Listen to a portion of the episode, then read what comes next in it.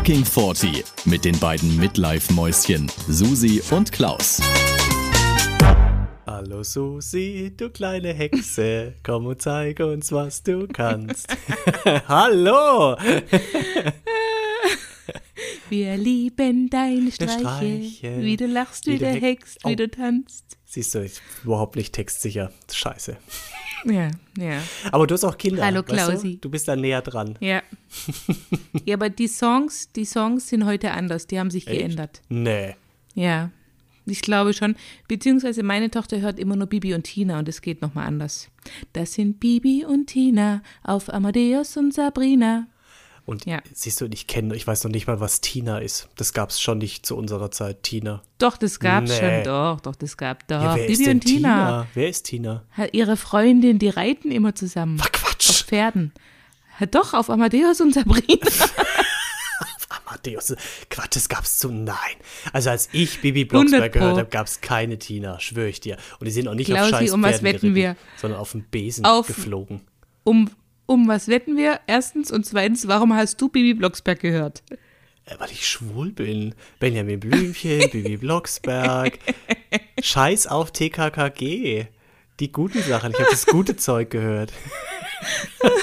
Hast du dir auch, hast du dir auch Wendy-Heftchen gekauft? Nee, das hatte ich tatsächlich nicht. Wendy hatte ich nicht. Ah, Nee, Pferde Okay. fand ich schon immer. Was ist Pferde? Was ist denn, was soll denn das Pferde? Das ist keine Faszination für mich. Pferde, hm, nein. okay, okay. Nee, aber jetzt pass Ja, auf, ja. das möchte ich wirklich gerne mit dir wetten. Du kriegst raus bis zum nächsten Mal, seit welchem Jahr es Bibi und mit dieser komischen Tina gibt.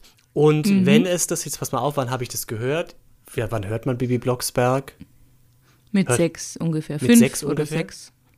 Also, Also? das darf maximal bis zum Jahr 19, also nach 1987. Und Okay. wenn es das vor Rede weiter. 1987 Ich- schon gab, habe ich verloren.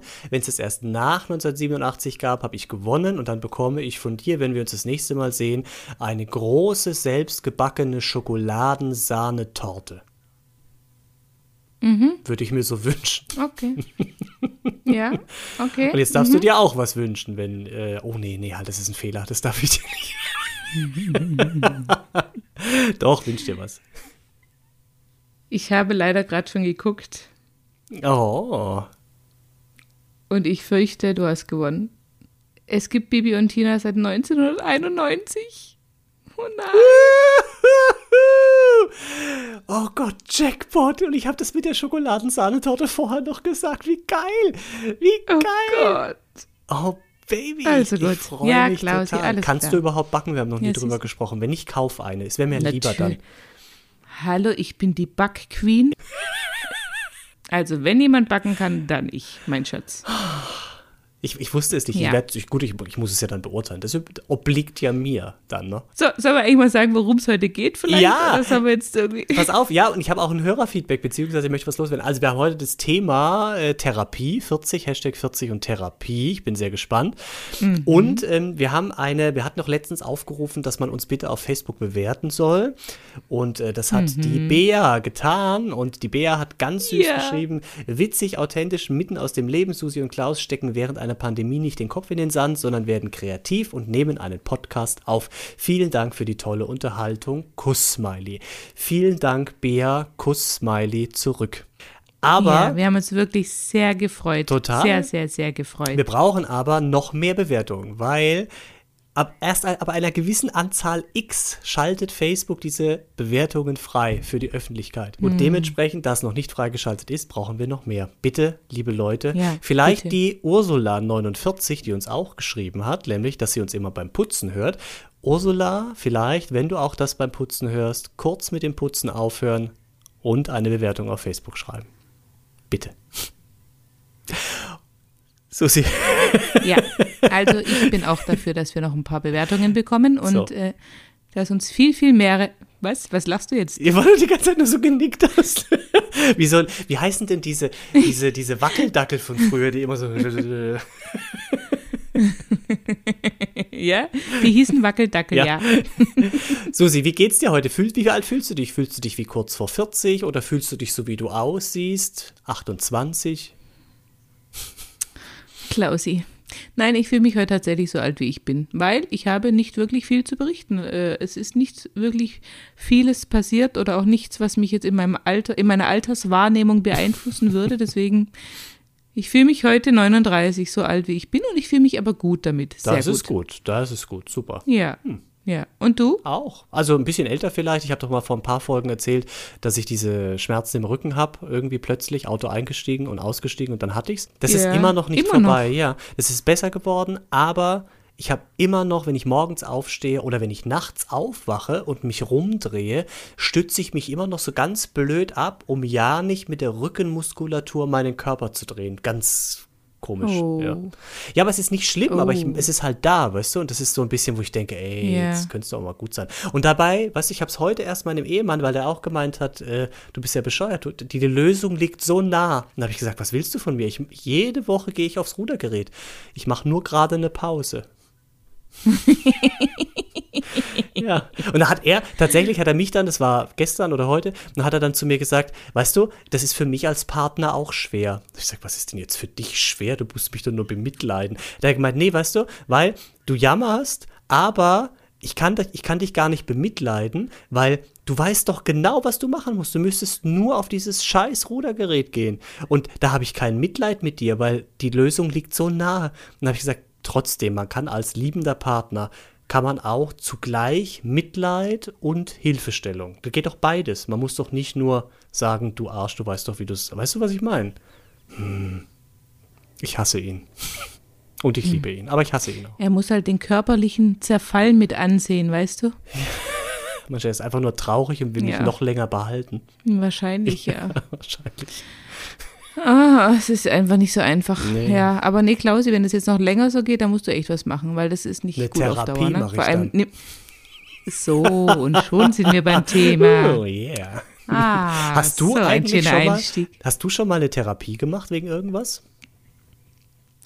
Ähm, also ich habe keine Therapie im Sinne von, es gibt ja verschiedene Arten von Therapie. Ne? Es gibt ja Psychotherapien, es gibt auch Physiotherapien, es gibt äh, Ergotherapien, Ja. es gibt verschiedenste Therapien, Paartherapien, Ehetherapien, äh, keine Ahnung. Ich habe so eine Therapie in der Form noch nicht gemacht, aber ich habe ja mal erzählt, ich habe eine Coaching-Ausbildung gemacht vor drei Jahren ungefähr. Und ich muss sagen, das war die beste Therapie, die ich jemals hätte machen können für mich. Also es war wirklich eine Selbsttherapie. Ich habe diese Coaching-Ausbildung angefangen. Ja, ich, viele Fragen dazu, aber darf. erzähl erst mal und dann Viele gucken wir Fragen. mal, ob die Genau. schon beantwortet sind. Also, ich habe diese Coaching-Ausbildung angefangen, weil ich dachte, vielleicht möchte ich mal diesen Weg beruflich einschlagen. Vielleicht möchte ich mal, ne, man, man hat mir gesagt, ich, ich kann gut zuhören, ich kann gut mit Menschen, ich kann mich gut einfühlen und so. Und das wäre voll mein Ding, haben mir meine Freunde damals zurückgemeldet. Und dann dachte ich, komm, das interessiert mich, das Thema und so.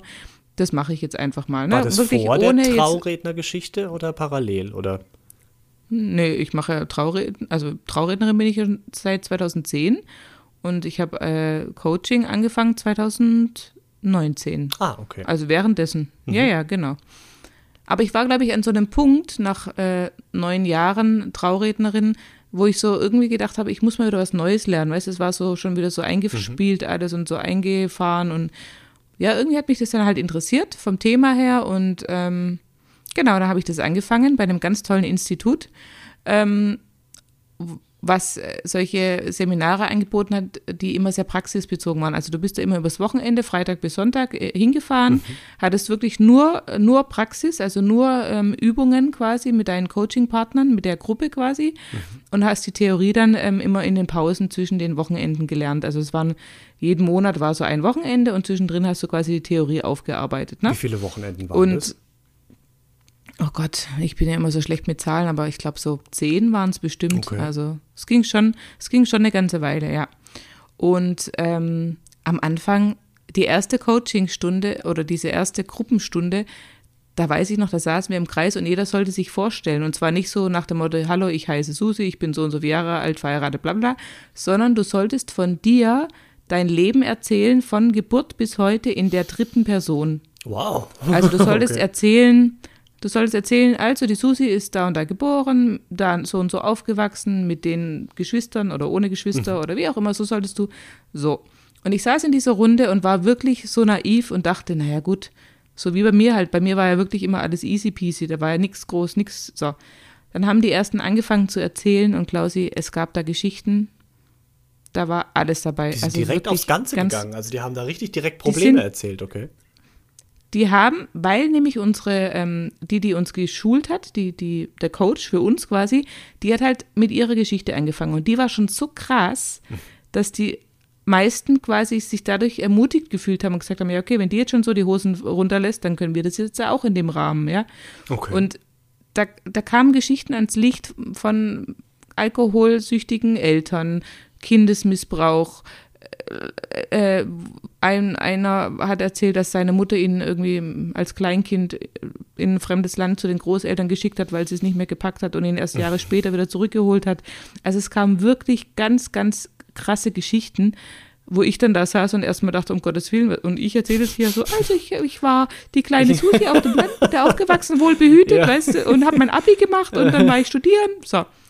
Und ich dachte wirklich am Anfang dieser Coaching-Ausbildung, ich habe keinerlei Probleme. Ich dachte, ich bin mit mir im Reinen. Es gibt keine Themen, die ich irgendwie aufarbeiten müsste oder so. Bei mir war ja immer alles easy peasy. Ich habe da gar kein Problem. So. Und je fortgeschrittener das Ganze war, je mehr man dann eben in die Tiefe gegangen ist, umso mehr habe ich gemerkt, oh, da gibt es ja doch das eine oder andere. Ne? Ich habe doch neulich die Geschichte erzählt, dass ich, dass ich lange Zeit mich gefragt habe, warum ich ein Problem hatte, mich mit älteren Männern, also vor älteren Männern irgendwie Ja. beruflich äh, mich zu behaupten oder halt ne, was mit denen zu besprechen. So. Und dann kam ja im Prinzip auch bei so einer Coaching-Session raus, dass es eben von meinem Schulkamerad von damals kam, weil der Das mich so verunsichert hat und gesagt hat, Ach, Genau. Und es kam zum Beispiel bei so einer Coaching-Session raus. Oder ein anderes Thema war zum Beispiel, wo ich auch bis heute damit zu kämpfen habe, ist ja das Thema, dass ich abends, wenn ich alleine vor dem Fernseher sitze, anfange, wahllos Schokolade. Nein, Entschuldigung. du bist so doof. dass, ich, dass ich anfange, wahllos Schokolade in mich reinzustopfen. Ja? Aha. Also ganz, ganz schlimm. Also fast schon essstörungsmäßig, weil ich da wirklich Okay. dann auch nicht mehr aufhören kann. So. Und es nervt mich ja megamäßig. Und dann habe ich damals auch schon gesagt, warum ist das so? Ich kann es mir nicht erklären, ja. Und weißt du, was dann rauskam? Warum? Nee. Weil, weil, und das ist jetzt überhaupt nicht, nicht schlimm für mich, weil ich das jetzt auch gar nicht so als schlimm empfunden habe, aber ich war ja quasi von der ersten Klasse an immer als Schlüsselkind allein daheim, wenn ich nach Hause kam von der Schule. Ich kam quasi alleine nach Hause, meine Mutter war noch bei der Arbeit, mein Vater auch. Und dann habe ich mich quasi alleine vor den Fernseher gesetzt, habe den Fernseher angemacht, habe mir mein Mittagessen in der Mikrowelle warm gemacht und habe dann gegessen, während ich vor dem Fernseher saß, alleine. Und dieses Muster aus meiner Kindheit hat sich so tief in mich eingebrannt, dass ich immer jetzt noch, wenn ich abends alleine vor dem Fernseher sitze, wenn mein Mann neben mir sitzt, ist es kein Thema, dann fange ich nicht an, diese Schokolade in mich. Aber wenn ich alleine vor dem Fernseher sitze, habe ich irgendwie das Bedürfnis, ich muss jetzt was essen dabei. Und dann natürlich, wenn ich schon Abend gegessen habe, fange ich nicht an, mir nochmal meine Spaghetti Bolognese aufzuwärmen, sondern dann fange ich halt an, Schokolade zu essen. Und das ist so ein Muster, das ist so schwierig zu durchbrechen. Ich kann dir gar nicht sagen, weißt, ich weiß es in meinem Kopf, weiß ich, dass es totaler Schwachsinn ist. Und da, ich weiß ja inzwischen auch, dass es ein Muster von mir ist, aber es ist so schwierig, das zu durchbrechen. Das ist wirklich, ich habe ja dann schon Ausweichstrategien überlegt, dass ich einfach hochgehe, ein Stockwerk höher und ein Buch lese oder in die Badewanne mich setze oder irgendwie mit einer Freundin telefoniere, dass ich einfach aus der Situation rauskomme. Das schaffe ich auch oft, ja, aber manchmal ist es halt trotzdem dann so, dass ich da eben alleine vor dem Fernseher sitze und dann, dann kommt es immer Also- wieder zurück. Das ist brutal. Spannend, ja, Wahnsinn. Vor allem, dass es dann da so rauskam. Aber du könntest ja auch eine andere Strategie wäre ja, du isst keine Schokolade, sondern Nüsschen oder irgendwas. Würde ja auch gehen, oder? Würde auch gehen, ja, aber das befriedigt mich halt nicht so.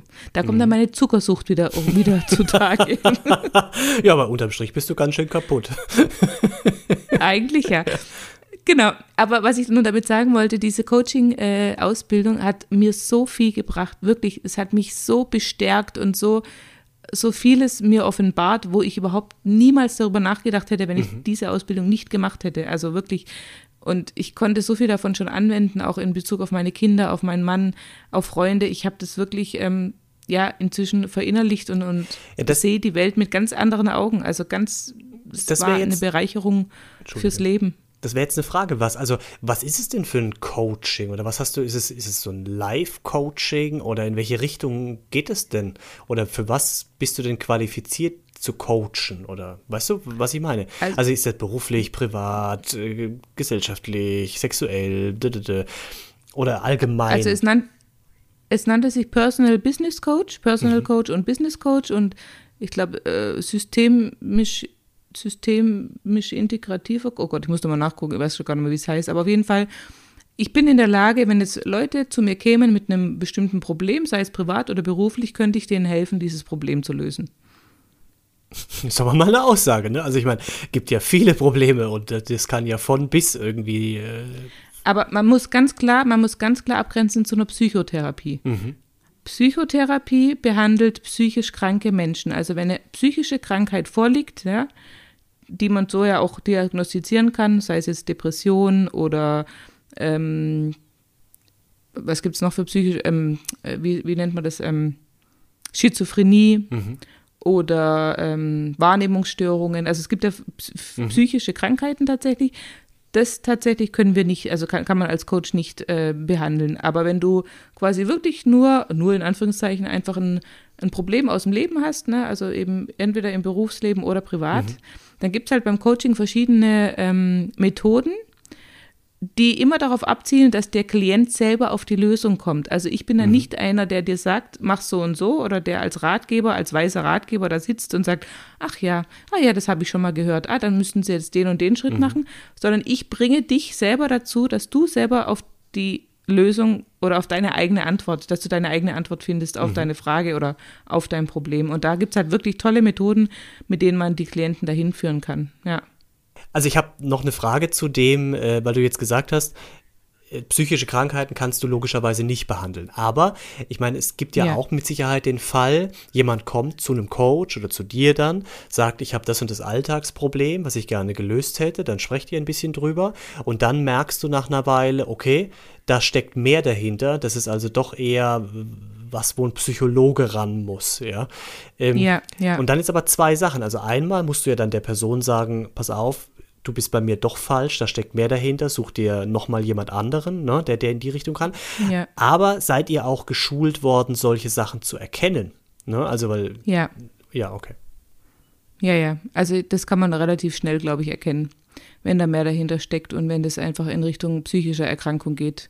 Da gibt es dann schon auch Signale und, und Merkmale, mhm. woran, mhm. anhand dessen du das erkennen kannst. Ja, ja. Okay. Ja. Weil sonst wäre es ja auch gefährlich, weißt du? Also, wenn jetzt jeder irgendwie einfach ja, so eine Coaching-Ausbildung macht, äh, ja, und, und nee, nee. doktert da dann da irgendwie rum und dann steckt da so viel dahinter und keine nee. Ahnung. Die Person ist als Kind geschlagen, misshandelt worden und dann äh, hängen da viele Sachen irgendwie von ab. Dann wäre das, glaube ich, für die Person, ja, was heißt glaube ich, dann wäre das ja nicht zielführend einfach, ja. Ja, ja, nee, nee, nee, nee. Also da, das merkt man sehr schnell also da, da ist man als Coach dann auch verpflichtet, denjenigen weiter zu mhm. äh, verweisen an, an mhm. die Expertenebene, an die Psychologen und so weiter. Ja. Weil du ja dann auch selber merkst, okay, du kannst dem, dem Klient in dem Moment auch gar nicht weiterhelfen. Also wenn mhm. das einfach ähm, von einer psychischen Krankheit herrührt, dann kannst du da coachen, was du willst. Das funktioniert dann nicht, ne? Mhm. Und warum hast du dann, also weil, also außer ich täusche mich jetzt und äh, du hast noch ein Parallelleben, aber zumindest habe ich noch nicht mitbekommen, dass du auch als Coach tätig bist. Warum? Du, weil ich einfach das dann abgeschlossen hatte und dann kam tatsächlich auch Corona, aber auch schon davor habe ich für mich gedacht, ich, ich bin jetzt noch gar nicht an dem Punkt, wo ich das aktiv ausüben will. Mich hat diese Traurednergeschichte, ich habe, was ich dadurch ähm, geschafft habe, war, dass ich noch ähm, die Tätigkeit als Trauerrednerin begonnen mhm. konnte. Also das habe ich ja davor, die ganzen Jahre davor nie gemacht, weil ich da einfach viel zu schwach, also in meinen Augen emotional zu, zu schwach war, weil ich gesagt mhm. habe, das, das geht so sehr an mich ran, ich, ich schaffe das nicht. Und durch diese Coaching-Ausbildung war ich dann aber in der Lage zu erkennen, zum einen, dass der Tod einfach zum Leben dazugehört. Das konnte ich erst durch die Ausbildung so richtig auch akzeptieren. Das war davor fast schon ein Tabuthema für mich, was ich immer sehr ausgeklammert habe, weil es mich einfach auch gar nie so direkt betroffen hat oder weil ich mich nie so richtig damit auseinandersetzen musste. Und deswegen habe ich das immer gerne von mir weggeschoben und habe das dann auch ähm, dementsprechend, konnte nicht so richtig damit umgehen mit dem Thema Tod. Mhm. Und durch die Ausbildung habe ich das aber einfach gelernt, eben, wie gesagt, ein, einmal einfach als, als Teil des Kreislaufes anzunehmen. Das ist ja einfach, äh, ne, das Leben Circle ist halt ein Kreislauf. Man, man, ja, es ist halt so. Man, man wird geboren, man lebt und dann stirbt man halt. Es ist halt so, ne? Und ähm, ja, und ich habe auch gelernt, man, es gibt so einen Spruch, das heißt, man, man kann ähm, man kann mit jemandem mitfühlen, aber man darf halt nicht mitleiden. Mhm. Und das habe ich dadurch auch gelernt, ne, dass ich einfach ähm, natürlich mitfühle und auch auch einfühlsam bin, auch also gerade in den Gesprächen mit den Angehörigen wird mir immer wieder zurückgemeldet, dass es denen auch sehr gut tut, einfach dann mal mit mir so über den Verstorbenen zu reden, nochmal, na, wir, wir lachen mhm. dann manchmal auch während dem Gespräch oder so, weil wir uns einfach gerne zurückerinnern und weil ich sie halt dazu ermutige, mir so ein paar typische Geschichten zu erzählen, was hat den Menschen so typisch ausgemacht und so und ähm, das hätte ich davor alles nicht geschafft, das hätte ich nicht mhm. gepackt. Da wäre ich viel zu, viel zu nah, hätte ich es ich, ich hätte, ich habe im, im Prinzip habe ich gelernt, mich abzugrenzen. Das habe ich davor mhm. überhaupt nicht gekonnt. Ja. Genau, deswegen hat Super. mir eigentlich das mhm. Coaching hat mich eigentlich zu dieser Trauerrednergeschichte auch gebracht und ich habe es, glaube ich, schon mal, ich weiß nicht, ob ich es im Podcast schon mal gesagt habe, aber zu dir habe ich es ja schon mal gesagt, inzwischen ist es fast so, dass mich die Beerdigungen, also die Trauerfeiern, fast mehr mit Dankbarkeit erfüllen wie jetzt eine Hochzeit, weil bei einer Hochzeit mhm. ist ja eh immer alles super, ne? Aber nach so einer Trauerfeier, wenn dann die Angehörigen zu dir kommen und sagen, es hat es wirklich gut getan und mhm. wir, wir können jetzt mit einem, mit einem, mit einer schönen Erinnerung einfach auch abschließen und Abschied nehmen. Das ist für mhm. mich viel, viel bedeutender und wichtiger, ja, mhm. wie halt so eine Hochzeit, die, wie gesagt, da ist ja immer alles super und alle freuen sich und so, ne? Ist auch schön, mhm. freut mich natürlich immer noch und mhm. ich mache es immer noch super gerne, aber, aber so eine Trauerfeier ist schon nochmal was, was anderes, ja. Mhm, Glaube ich, ja. Also ja, auch spannend. Also das mit den Trauerfeiern finde ich auch spannend. Ja, vielleicht, weil du da auch nur eine Chance, also nee, ne, eine Chance hast du bei der Hochzeit auch nur, aber theoretisch können die sich irgendwann wieder trennen und dann heiraten die nochmal. Aber Trauerfeier, wenn die mal war, ist vorbei. Also ne, der, der genau steht nicht nochmal auf ja, und stirbt halt, nochmal. Ja. Das sind halt die letzten offiziellen Worte, die jemand über mhm. dich sagt. Ne? Also mhm. das ist schon nochmal eine ganz, ganz andere Verantwortung auch, ja. Hast du jetzt eigentlich während Corona, weil ich, hast du jetzt gar nichts erzählt, irgendwie so, ähm, gab es da keine Trauerfeiern oder hast du aufgehört grundsätzlich jetzt im Moment oder? Nö, also es gab schon, es gab weniger halt, ne, weil ja auch die, die ganzen ähm, Beschränkungen da waren, mhm. dass man nur mit maximal zehn Leuten oder so, da haben dann viele sich das einfach gespart. Aber nö, ich habe jetzt tatsächlich nächste Woche habe ich auch wieder eine. Also es geht, okay. es geht schon äh, immer mal Aber dann wieder, haben ja. wir nur nicht so drüber gesprochen, okay? Nee, hm. genau. Ja, ja spannend. Hm. Und, ja. und du? Hast du, oder hast du noch eine Frage? Ich habe ich Darf ich dir noch eine Frage beantworten? Es, es, wird noch so nach in mir. Nochmal, vielleicht doch, ich habe tatsächlich noch eine Frage. Du hast gesagt, das hat so ein Institut gemacht, diese Coaching-Ausbildung. Was, wer, wer steckt da dahinter oder was befähigt die, das zu machen? Also, weißt du, was, was ist das für ein Institut? Also, da gibt es ganz viele verschiedene Institute. Da, wo ich es jetzt gemacht habe, der ist selber halt auch schon, ich weiß nicht, seit 30 Jahren Coach. Der hat halt, glaube ich, hat er vielleicht sogar Psychologie studiert. Ich weiß es gar nicht, ehrlich gesagt aber mich hat halt da überzeugt, dass die halt so praxisbezogen sind, dass die halt mhm. nicht so dieses Theoretische die ganze Zeit machen, sondern dass die wirklich, und das, das hat man auch gespürt, dass du halt in der Übung selber so viel mitgenommen und gelernt hast, da kannst du zehn Bücher dazu lesen, dann hast du es immer noch nicht begriffen, wie wenn du es einmal richtig mit, äh, mit den anderen live erlebt hast, was es für Auswirkungen hat. Zum Beispiel, ich weiß nicht, sowas, was viele mhm. kennen, ist ja diese Familienaufstellung zum Beispiel, ne? wenn du dann so mhm. ähm, dein System, dein Familiensystem einmal aufstellen lässt. Ähm, und da haben wir Dinge erlebt, das, das kannst du, wenn du das jemand Außenstehenden erzählst, die, die, die denken so, äh, was ist das? Also die können das gar nicht nachvollziehen, was da passiert, was da auch plötzlich für eine Energie im Raum herrscht und wie auf einmal Leute reagieren auf Fragen. Also die sind ja dann in einer Rolle drin, zum Beispiel mhm. jetzt ähm, von, das ist ganz von kurz dem Vater da, oder von der Tochter. Da ja. stellst du quasi andere Leute äh, um dich rum hin, äh, so je nachdem, wie du es fühlst. Ne? Also keine Ahnung, die Mutter irgendwie näher, ja, und dann gibt es da noch den genau, Sohn, die Tochter genau. und das ist okay. Hm? Genau, und da gibt es halt auch ganz viele verschiedene Varianten. Ähm, Genau, und entweder du befragst dann die einzelnen Personen, die dann in dieser Rolle stecken, oder du, du klatschst einmal und die müssen irgendwie dann aus dem Impuls heraus eine andere Position einnehmen. Hm. Manche gehen dann näher zu dir hin, manche springen von dir weg, manche, äh, was weiß ich, schlagen sich die äh, Hände vor den Kopf, keine Ahnung. Das, und das fühlen die Menschen in dem Moment aber auch wirklich. Und hm. natürlich kannst du viel reininterpretieren und vielleicht ist auch manches überinterpretiert, aber oft kommen da Dinge raus, die wirklich so sind. Das ist echt spooky. Das kann auch keiner glauben, der es noch nie miterlebt hat, aber es ist wirklich krass teilweise, was da rauskommt, ja. Cool. Also ja, krass. Würde ich, ich glaube, würde ich gerne mal ausprobieren, ja. Habe ich, ich hab bisher nur gehört, habe ich auch noch nie gemacht, aber ähm, ist bestimmt spannend, ja. Ja, das ist aber auch wirklich nur, das ist halt so mit am bekanntesten, so mhm. diese Aufstellungen, die man so, aber da gibt es so viele andere tolle Sachen, die man einfach, ja, die, die, die man da anwenden kann und zum Beispiel eins ist auch, da, da stellt man zwei Stühle gegenüber und äh, du setzt dich auf den einen Stuhl und redest quasi mit, mit einem nicht vorhandenen äh, Gegenüber, also den, den du, um den es halt dann geht in deinem Problem sozusagen. Also mhm. dann sitzt dein Chef, dein Chef sitzt imaginär gegenüber oder dein Bruder oder deine Mutter oder wie auch immer. Und dann fängst du einen Dialog an mit dem, äh, mit deinem Gegenüber und sprichst zum ersten Mal einfach komplett frei aus, was du ihm eigentlich mhm. schon die ganze Zeit mal sagen möchtest. Und dann wiederholt dein Coach das, was du zu, äh, was du gerade zu dieser Person gesagt hast und dann bittet er dich, dass du dich auf den Platz vom Gegenüber sitzt, also auf dem Platz von deinem Chef oder von deinem Sohn oder mhm. von deinem Vater. Und dann musst du dich in die Rolle von, dein, von deinem Vater, sage ich jetzt mal, einfühlen und musst dir antworten auf dein, auf das, was du gerade zu ihm gesagt hast. Mhm. Und so dadurch erlangst du quasi, dass der Klient sich auch mal in diese Gegenrolle, also in diesen, in dein Gegenüber mhm. sich reinfühlt und auch mal überlegt, was würde er denn jetzt da antworten. Und irgendwann machst du, also das machst du dann irgendwie, keine Ahnung, zehnmal hin und her, bis dann irgendwann der Coach auch aus dem Gefühl heraus irgendwann sagt, du hast jetzt das und das zu deinem Vater gesagt, aber eigentlich hast du das und das gemeint. Mhm. Mhm. Und dann kannst du als Klient entweder sagen, ja, du hast recht. Oder du sagst, mhm. nein, das und das habe ich nicht gemeint, sondern das und das. Und so kommst du auch wieder selber auf die Essenz des Ganzen. Weißt du, mhm. wie ich mhm. meine? Mhm.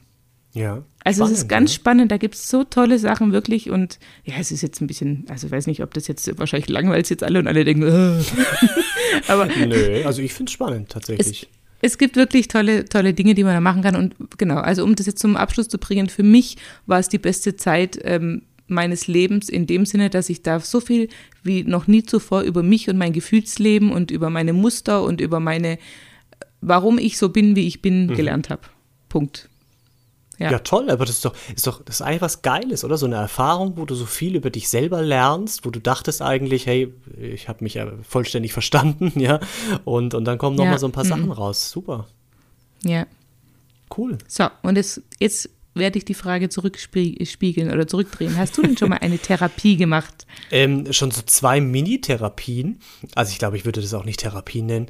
Ähm, ich habe das auch schon mal im Podcast, glaube ich, erzählt. Ich glaube, es war in unserer allerersten Sendung oder in, doch, ich glaube in der ersten, mhm. wo wir mhm. diesen Rundumschlag gemacht haben. Ähm, ich hatte einmal eine ähm, wo ich so gefühlt habe, seit über Monate, dass ich irgendwie überlastet war. Ne? Ähm, mhm. Und dann dachte ich, okay, ich, ich brauche jetzt irgendeine Lösung. Und dann bin ich, habe ich mir so einen gesucht, das war so ein ähm, Burnout-Therapeut, aber ich habe ja keinen Burnout gehabt, ja, das war mir schon klar. Ähm, ich brauchte nur jemanden, der sich halt mit dieser Art von äh, zu viel Stress, Alltagsstress, den man sich vielleicht auch selber macht und so, ja, äh, damit auskennt. Da war ich aber nur, ich glaube, drei oder vier Sitzungen lang, das war ein sehr netter Mann. Dem habe ich meine Sachen erzählt. Im Prinzip hat der dann, so wie du auch gesagt hast, ähm, hat er nur gesagt, okay, was denken Sie, könnte es dafür eine Lösung geben? Dann habe ich ihm eigentlich schon immer direkt die Lösung gesagt. Und er meinte dann danach immer zu mir, genau, Sie wissen ja schon, was Sie machen müssen. Und das haben wir drei, vier Mal gemacht, dieses Spiel. Und er meinte dann am Ende zu mir, also mhm. nach der dritten oder vierten Sitzung, meinte er, naja, wissen Sie, im Prinzip Sie sagen mir ja schon immer die Antwort. Ne? Also Sie wissen ja eigentlich schon genau, was Sie ändern müssen. Und dann habe ich gesagt, ja. Und wir sind dann so verblieben, dass ich das jetzt einfach auch mal mache. Ja, also dass ich es auch wirklich ändere. Der hat schon noch so zwei, drei kleine Tipps dann für mich gehabt, ja, so, so Alltagssachen, auf die man aber auch kommt. Ich glaube, ich hatte das dann damals schon erzählt, mit dass man halt morgens aufsteht und nicht direkt ans Handy geht, sondern erstmal eine Tasse Kaffee trinkt und die Tasse spürt, das hört sich immer komisch an, aber die Wärme der Tasse, den Kaffee riecht und sich dann damit den ersten Schluck bewusst schmeckt und so, weil einen das einfach ja, ablenkt oder beziehungsweise nicht direkt in diesen Bam-Handy gucken, E-Mails, da habe ich eine Nachricht bekommen, wie wird das Wetter draußen, so Sachen. Ähm, oder dass du beim Gassi gehen mit den Hunden, dass du einfach äh, nicht telefonierst, ja, und gar kein Handy mitnimmst, sondern dich ein bisschen auf die Umwelt konzentrierst, was da für Vögel Geräusche machen, äh, riechen, ob das Gras äh, gemäht ist, so Sachen. Ja, also was, oder das Telefon mal im Büro äh, umstellen, ja, also bei mir, dass ich dann irgendwie das Stichwort, quasi, hm? Das Stichwort dazu ist Achtsamkeit. Achtsamkeit, ja, mit sich Einfach selber. Einfach achtsam ne? durchs ja. Leben geht. Mhm. gehen. Mit sich selber sein auch, ja. Und achtsam ja. durchs Leben gehen und achtsam sich und anderen gegenüber sein, ja. Mhm. Und im Prinzip, das war gut. Ich glaube, es war gut. Dass, ich meine, ich habe ja da vorher auch schon im Prinzip mit mir selber drüber gesprochen, mehr oder weniger, aber auch mit meinem damals noch nicht Ehemann, ja, aber auch mit meiner Mutter oder mit Freunden und so. Ich habe das schon immer mal thematisiert, aber irgendwie, glaube ich, habe ich das gebraucht, dass da jemand Fremdes der das studiert hat und sich damit auskennt, nochmal drüber guckt, weißt du? Aber es war auch wirklich nett, es ging, glaube ich, jedes Mal anderthalb Stunden oder so. Und ich habe dem einfach mal alles so erzählt, was mich nervt, was mich beschäftigt, äh, was, wo ich denke, hey, das, das, das kann, geht so nicht weiter in meinem Leben. Und wie gesagt, und er hat dann immer gefragt, okay, was können wir machen? Und dann habe ich gesagt, ich könnte mir vorstellen, das zu machen, das zu machen, das zu machen, das zu machen. Und er hat dann immer gesagt, richtig, genau, das wäre gut, wenn Sie das alles so machen. Und dann noch eben so ein paar andere Tipps. Und das hat mir auch wirklich dann geholfen, ja. Ähm, und das Zweite, ähm, äh, mit auch Therapie in Anführungszeichen, das habe ich aber auch schon mal erzählt, mein jetzt Mann, wir waren mal bei einem äh, Sex, einer Sextherapeutin und mhm. ähm, oder Sexualtherapeutin. Und das war aus dem, das ist daraus entstanden, dass wir einfach, ich weiß gar nicht mehr, das ist jetzt schon ein paar Jahre her, da waren wir ein paar Jahre zusammen, ähm, da war so ein bisschen das Problem, dass ich bin so ein Sextyp, ich kann immer nur Sex haben, wenn ich geistig frei bin. Weißt du, vom Kopf her frei, dann, dann habe ich Bock drauf, dann kann ich mich da völlig irgendwie hingeben. Ich bin nicht der Stressabbau-Sex-Typ, gibt's ja auch, aber das bin ich irgendwie nicht. Ähm, und er ist da anders. Also er hat aber auch den Kopf nie so voll wie ich, weil er da einfach auch eine viel bessere Strategie hat, grundsätzlich mit so Alltagssachen umzugehen. Und das hat uns dann wirklich eine ganze Weile immer mal wieder aneinander äh, kommen lassen, weil einfach ihm war das dann zu wenig Sex, ja, weil wir hatten dann echt auch mal zwischendrin einen Monat lang keinen Sex, ja, ähm, weil ich einfach, weißt du, dann hat sich's mal, hätte sich's ergeben theoretisch, aber dann habe ich so keinen Bock gehabt, weil ich echt geschafft war oder tausend Sachen im Kopf hatte und mich dann da überhaupt nicht drauf einlassen konnte. Und das hm. hat ihn dann genervt, ja, und dann gab es natürlich noch, weil wir da nicht drüber gesprochen haben und so. Und also da ist dann, da kam dann über die Zeit viel zusammen und dann, wir haben nie Streit, aber dann hatten wir irgendwann Streit deswegen und saßen da und dann haben wir beide gesagt, was machen wir jetzt? Also weißt du, wir haben keine Lösung. Wir brauchen aber eine Lösung, weil so kann es nicht weitergehen. Und dann habe ich gesagt, du, lass uns oder ich weiß nicht, ob es er gesagt hat, egal, lass uns mhm. mal, es gibt Leute, dafür gibt es solche Leute, ja, die haben das gelernt, warum soll man da nicht hingehen? Da muss man sich ja auch nicht schämen. Und dann haben wir das rausgesucht und haben uns da einen Termin gemacht bei einer Frau und haben der unser Problem erzählt. Und eigentlich war das vom Ablauf her dann das Gleiche, ähm, wie das, was ich dir vorhin erzählt habe. Also wir waren da, es war ungewohnt, vor einer fremden Person über unser Sexleben zu sprechen. Ähm, aber ging auch, ja, also man muss sich halt ein bisschen überwinden. Und eigentlich ist von diesem ganzen Problem die Lösung gewesen, was wir jetzt, habe ich ja auch schon ein paar Mal erzählt, dass wir einfach für uns den Dienstag haben. Und der Dienstag ist unser Sextag und das weiß jeder. Weißt du, und da richtet sich jeder gedanklich drauf ein. Und das ist die Lösung von allem gewesen. Und seitdem, und das ist jetzt wirklich ein paar Jahre her, handhaben wir das genauso und wir kommen beide super damit zurecht. Wir haben einfach es ist auch mal mittwochs, ja. Also es ist meistens dienstags, Sex und Lassange, manchmal ist es, letztens war es Mittwoch und Bifteki. Also es ist, mhm. äh, weißt du, und im Urlaub haben wir viel öfter Sex, weil da sind wir einfach ja völlig entspannt oder ich und völlig gedanklich frei.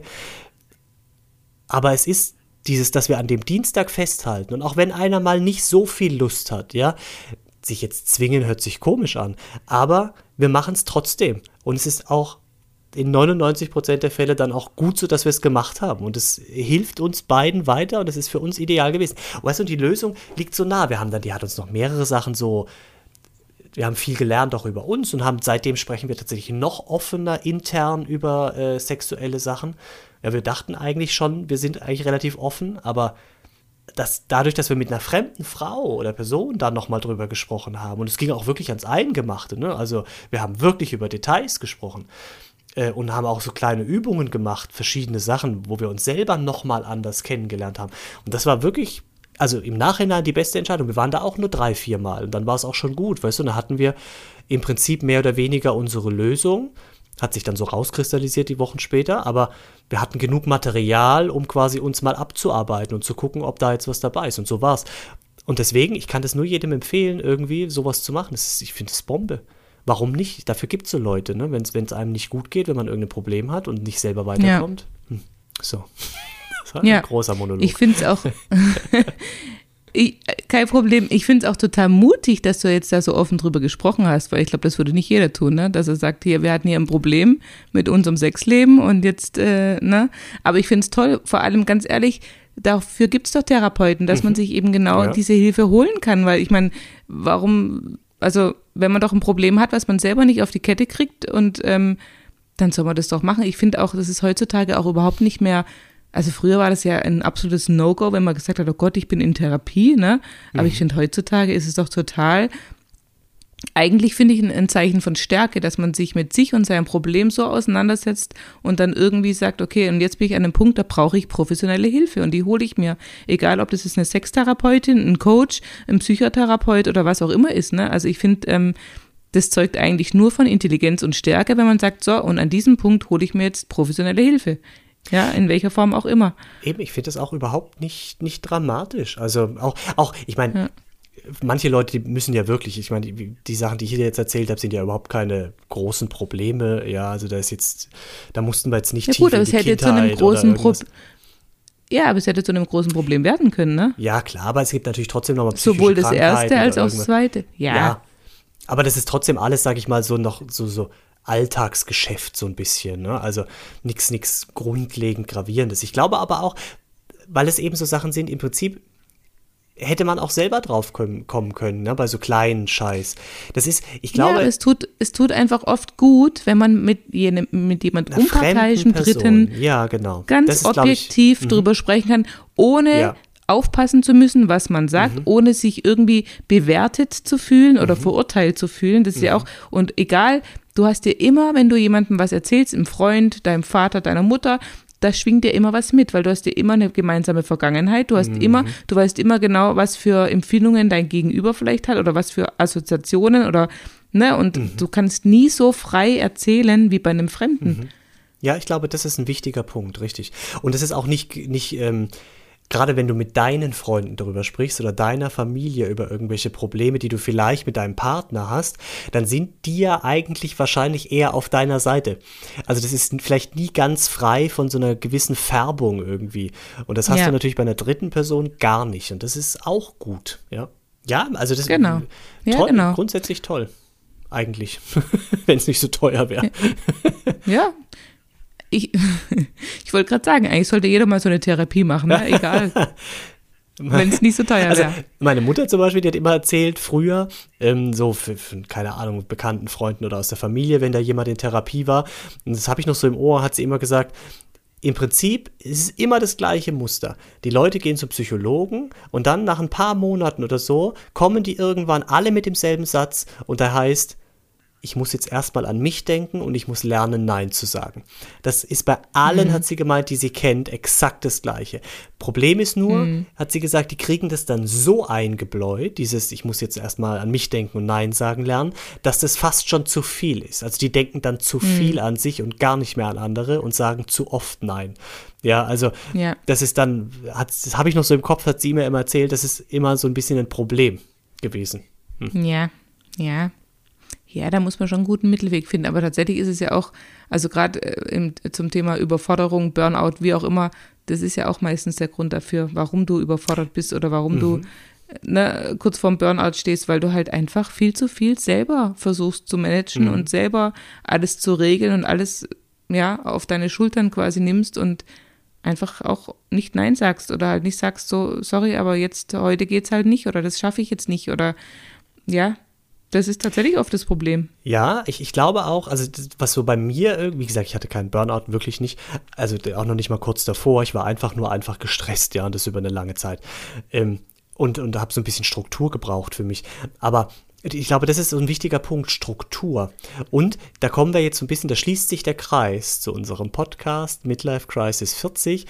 Ich habe zum Beispiel immer, ich ja. lebe, ja, ich lebe in so einer Angst, dass ich nicht rechtzeitig fertig werde, bevor ich sterbe. Weißt du? Also mit, mit allem, was ich so machen will im Leben, dass ich irgendwann, dass ich, dass ja. nicht mehr reicht zeitlich und dann, dann bin ich tot und dann ist es vorbei. Und, und jetzt bin ich dann bald schon 40 und dann habe ich nicht mehr so viele Jahre, ja. Und, und bei dem, was, das will ich noch machen, das, das können auch Kleinigkeiten sein. Dann denke ich aber, dann sagt mein Mann sagt immer zu mir, das ist doch, dann mach das doch morgen den Scheiß. Ja, das kannst du morgen auch noch machen. Ja, natürlich kann ich, das ist eine Mini-Kleinigkeit, kann ich morgen noch machen. Aber morgen kommen ja noch tausend andere Mini-Kleinigkeiten dazu. Und wenn ich immer sage, ich mache das morgen, auch bei normalen, dann schiebt sich das immer auf und, und dann komme ich gar nicht mehr dazu. Und das ist so, das ist wirklich, da habe ich ein Riesenproblem. Und da, da muss ich immer noch dran arbeiten, das habe ich noch nicht gelöst, um mich selber zu beruhigen. Ja, weißt du? Also das ist echt, das, das das finde ich je älter ich werde, immer schwieriger. Ja, ja, aber weißt du, das Gute ist ja schon mal, dass du dir. Ja, dass man es weiß. Das ist immer das Beste, wenn man es schon das weiß. Das Gute ja. ist ja, dass du dir de dessen Problem schon mal bewusst bist, ne? Mhm. Ja, aber sie, also die Lösung ist noch nicht ganz da, aber vielleicht kann ich ja mal dich als Coach buchen. Das wäre doch geil. Ja, das könntest du, aber ich weiß nicht, ob wir danach noch diesen Podcast aufnehmen können. Wenn ich in deine tiefsten, in dein tiefstes Inneres geblickt habe und ich habe ja auch noch den Hypno-Coach draufgesetzt. Ne? Ich kann dich auch hypnotisieren, wenn ich will. Nee, das wusste ich gar nicht. Ne, ehrlich? Und, Nein. und wenn du willst, ja, du musst mitmachen natürlich. Oh. Aber ja. ist das so einfach zu erlernen, jemanden zu hypnotisieren? Ja, das ist, das haben wir auch schon mal drüber gesprochen. Hypnose ist ja nicht das, was man aus dem Fernsehen kennt, wo ich dann sage 3, 2, 1, zack und du bist weg. Das ist ja nicht Hypnose, das ist ja nur Show, Show-Hypnose, was man da sieht. Hypnose ist im Prinzip einfach nur, ich begleite dich in eine, in eine extrem entspannte Situation. Also du bist dann extrem entspannt, du bist wie in einer Art Trance, wie in einem Art Tagtraum. Da mhm. begleite ich dich hin, du bist dann in der absoluten Entspannung und dann bist du einfach so entspannt, dass du auf gewisse Dinge nicht logisch reagierst und Fragen einfach nicht ähm, ja, logisch beantwortest, sondern aus dem Gefühl heraus, aus dem, was mhm. du in dem Moment empfindest. Und dadurch kommt man auch auf manche Dinge einfach, indem man nicht mehr, indem man seinen Verstand einfach mal ausschaltet und einfach nur noch ähm, in so einer ganz tiefen Meditation kann man es auch nennen. Ne? Also ich, mhm. ich, das ist wie begleitete Meditation und du kommst ja in so einen Entspannungszustand rein, dass du halt nicht mehr logisch so richtig ähm, denken kannst. Und dann, äh, wenn ich dann mit dir auf eine Suche nach irgendwas gehe oder eben, äh, ja, da, da gibt es dann auch verschiedene, da weiß ich, eine Geschichte oder ein, ein Modell ist, dann besuchst du irgendwie ähm, dein, äh, deinen eigenen Ratgeber, dein Innerstes, dein, also deine Weisheit in dir sozusagen mhm. und du begegnest dann dieser Weisheit und dann kannst du dir auch Fragen stellen und dann antwortet die dir in, die, in deinem in deiner Hypnose sozusagen, mhm. also in dem, ne, du bist dann so, so in dieser Trance drin, dass du dann halt vielleicht auch die Wahrheit in dir selber finden kannst, zum Beispiel auf irgendeine Frage mhm. oder so. Ja, ja, das erzählst du mir jetzt, dass das, dass das alles gar nicht so mit Show und keine Ahnung. Und dann pflanzt du mir irgendwie während der Hypnose trotzdem ein, dass immer, wenn jemand Hallo sagt, äh, quiek ich wie ein Schwein oder irgendwie sowas. Ja, geil. So, genau, genau. Oder, oder ich fall einfach über dich her und du merkst es gar nicht. Ich, ich weiß es danach gar nicht mehr. Das wäre aber auch schade, du überleg mal. Ja, nein, das funktioniert nicht. Nee, tatsächlich, da muss man wirklich sagen, das, sowas funktioniert nicht. Also okay. der Klient muss immer bereit sein, da mitzumachen und der Klient kann auch jederzeit quasi da rauskommen und selber das abbrechen. Also so dieses, mhm. ich meine, es gibt ja so Mythen, ne, dass man Leute in der Hypnose vergewaltigt hat und so sowas. Also eigentlich, das funktioniert nicht. Echt nicht? nicht. Okay. Nee. Hm, hm. Du bist immer noch Herr deiner Sinne, Sinne und Herr deiner selbst. Also du kannst immer noch in jeder Zeit sagen, so, stopp und jetzt raus hier. Ja, aber wie funktioniert es ja. dann? Das hat man ja nur schon ein paar Mal gesehen. Ähm, das wirklich, was ich jetzt gerade als Beispiel genannt habe, also dass die Leute die Zahl 9 nicht mehr kennen, ja, zum Beispiel. Das in, in dem Moment ist es, äh, also sind die wirklich in so einer Entspannung drin, dass sie halt es nicht mehr checken, dass nach 8 die 9 kommt, ja. Ja, ja, aber, aber das die ist ja trotz immer, nachdem die aufgewacht sind, ne, dann schnippen die und dann sind wir die wach und dann äh, sagt er, zähl bis 10 und dann zählen die 8, 10. Ja, aber ich weiß nicht, ob das wirklich funktioniert oder ob das dann wirklich eine Show ist. Hm. Manchmal sind die auch eingeweiht davor, weißt ja, ja, ja, aber ich, also ich hätte jetzt bis jetzt gedacht eigentlich, dass es das schon gibt. Dass vielleicht das nicht jeder nee. kann, ne, weil das bestimmt schwer ist und da muss jemand auch empfänglich für sein, aber hm. Hm. Hm. Aber wenn ich dich hypnotisieren könnte, Klausia, dann würde ich dir sagen, so, und du musst die Susi jetzt jede Woche einmal zu dir nach Hause einladen. Und dann geht ihr zusammen ins Schnipselbad. Ja. Oder ihr geht zusammen in die, keine Ahnung, wo können wir noch hingehen? Ins Tomatengewächshaus. Um Gottes Willen, erntet. die armen Pflänzchen, die wir nicht kaputt machen, die hege ich, du. du. wir sind, ich glaube, guck mal, wir sind schon bei 48 Minuten. Wir sind ja, echt. Ja, ja, äh, wir müssen jetzt aufhören. Ja, ja, ja. Wir sind jetzt so ins, in unsere Monologe vertieft gewesen. Ja, wir müssen jetzt aufhören. Aber vielleicht nochmal, um jetzt mal dem Ganzen eine sinnvoll, ein sinnvolles Ende zu geben. Also, wenn ihr da draußen das Gefühl habt, ihr kommt mit irgendwas nicht zurecht, dann holt euch bitte Hilfe, wirklich. Das ist, so wie wir beide jetzt beschrieben haben, gar keinen Grund, sich zu schämen oder irgendwie ja. ne, vor irgendwas zurückzuschrecken, sondern holt euch professionelle Hilfe, schaut euch äh, die Leute an und, und hört auf euer Bauchgefühl, wem ihr da vertrauen könnt, wer sich für euch gut anfühlt und dann ruft den einfach an, macht einen Termin aus, lernt die Leute kennen und also ich sag mal, zu 99 Prozent können die euch helfen. Also das mhm. ist wirklich nichts, ähm, wofür man sich schämen müsste oder wovor man zurückschrecken sollte, außer natürlich dem finanziellen Aspekt. Aber auch da kann man, glaube ich, heutzutage über die Krankenkasse das eine oder andere auch, ähm, auch ja. abklären. Mhm. Ne? Ja. ja. Hört so. auf Dr. Susi. Dr. Dr. Susi. Und ansonsten bewertet uns jetzt endlich. Bitte, ja. Also vielen Dank nochmal, Bea. Und jetzt die nächsten, damit es endlich öffentlich wird, diese ganzen schönen Bewertungen, die wir schon bekommen haben. Das wäre genau, sehr schön. Genau. Da würden wir uns so freuen. Und jetzt hören wir ganz schnell auf. Klausi, Minute 49. Tschüss. Jawohl. Ciao, ciao, tschüssle.